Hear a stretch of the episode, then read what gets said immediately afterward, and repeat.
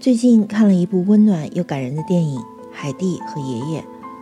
这部影片呢，改编自瑞士儿童作家约翰娜·斯佩利的同名小说。大家好，我是小鱼。《海蒂和爷爷》这部影片呢，主要讲述的是自幼失去双亲、被姨母照顾的小海蒂，因为姨母找了一份外地的工作，不能再继续照顾他，就将他送去了住在阿尔卑斯山上的爷爷家。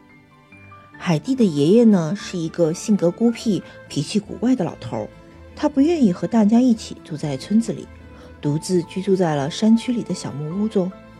最开始，他一点也不喜欢海蒂，认为海蒂是个小累赘。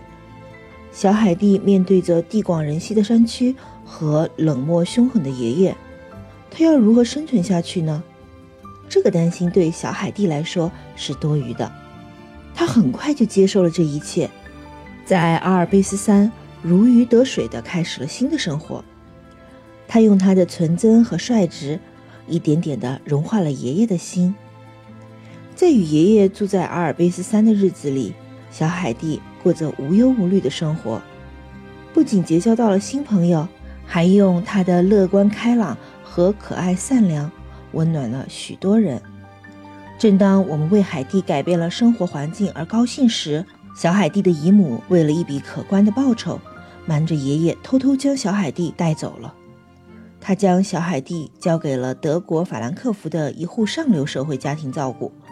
小海蒂呢，就成为了富家女孩加拉的女伴儿。从小失去母亲的加拉，因患有疾病而导致行动不便，不得不乘坐轮椅。孤独的她，很快就跟小海蒂成为了无所不谈的好朋友。小海蒂虽然一点也不喜欢姨母对自己这样的安排，但是呢，她还是和小姐加拉一起认真的学习读写，并用热情开朗的性格感染着抑郁成疾的加拉，成为了她生活中的阳光。虽然这样的日子看起来过得很幸福，但小海蒂却因为思念远方的爷爷患上了梦游症。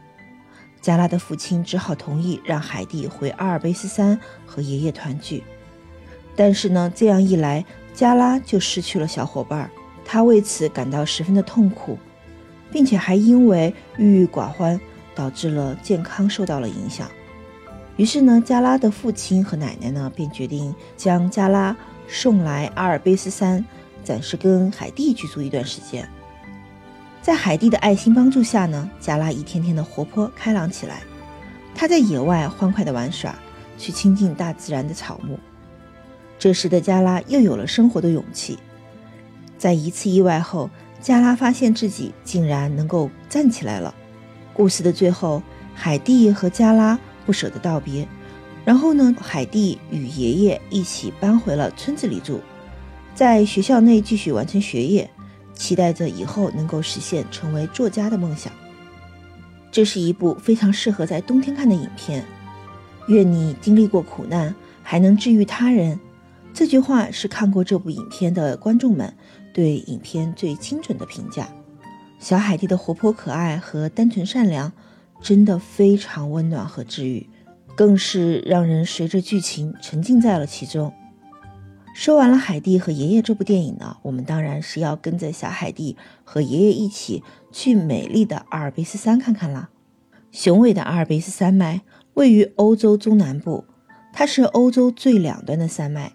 托起了欧洲的脊梁，没有人能够否认这条山脉对于欧洲的意义。它就像是一个古老的故事，在讲述着欧洲千百年来不朽的传说。我们现在所在的位置呢，是海蒂与爷爷的取景地——瑞士阿尔卑斯山的脚下。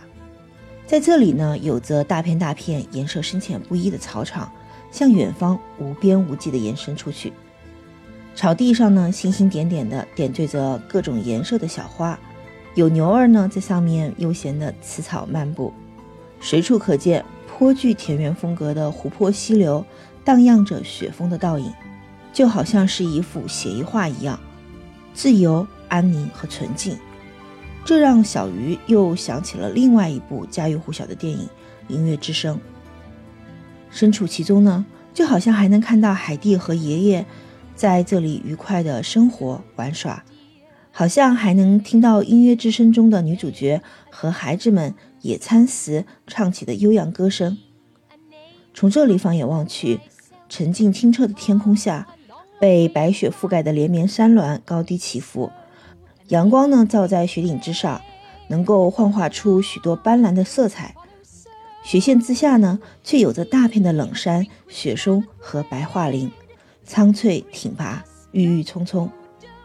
在《音乐之声》这部电影的最后，男女主一家人一起翻上阿尔卑斯山，前往瑞士，逃过了德国纳粹的迫害。不过呢，影片是美好的，现实有些小残酷。小鱼必须在这里说一句：奥地利和瑞士的边界是无法翻山跨越的，因为翻过阿尔卑斯山，前面呢就是希特勒最喜欢的度假胜地——德国小城贝希勒斯加登。但是，影片传递给人们的那种……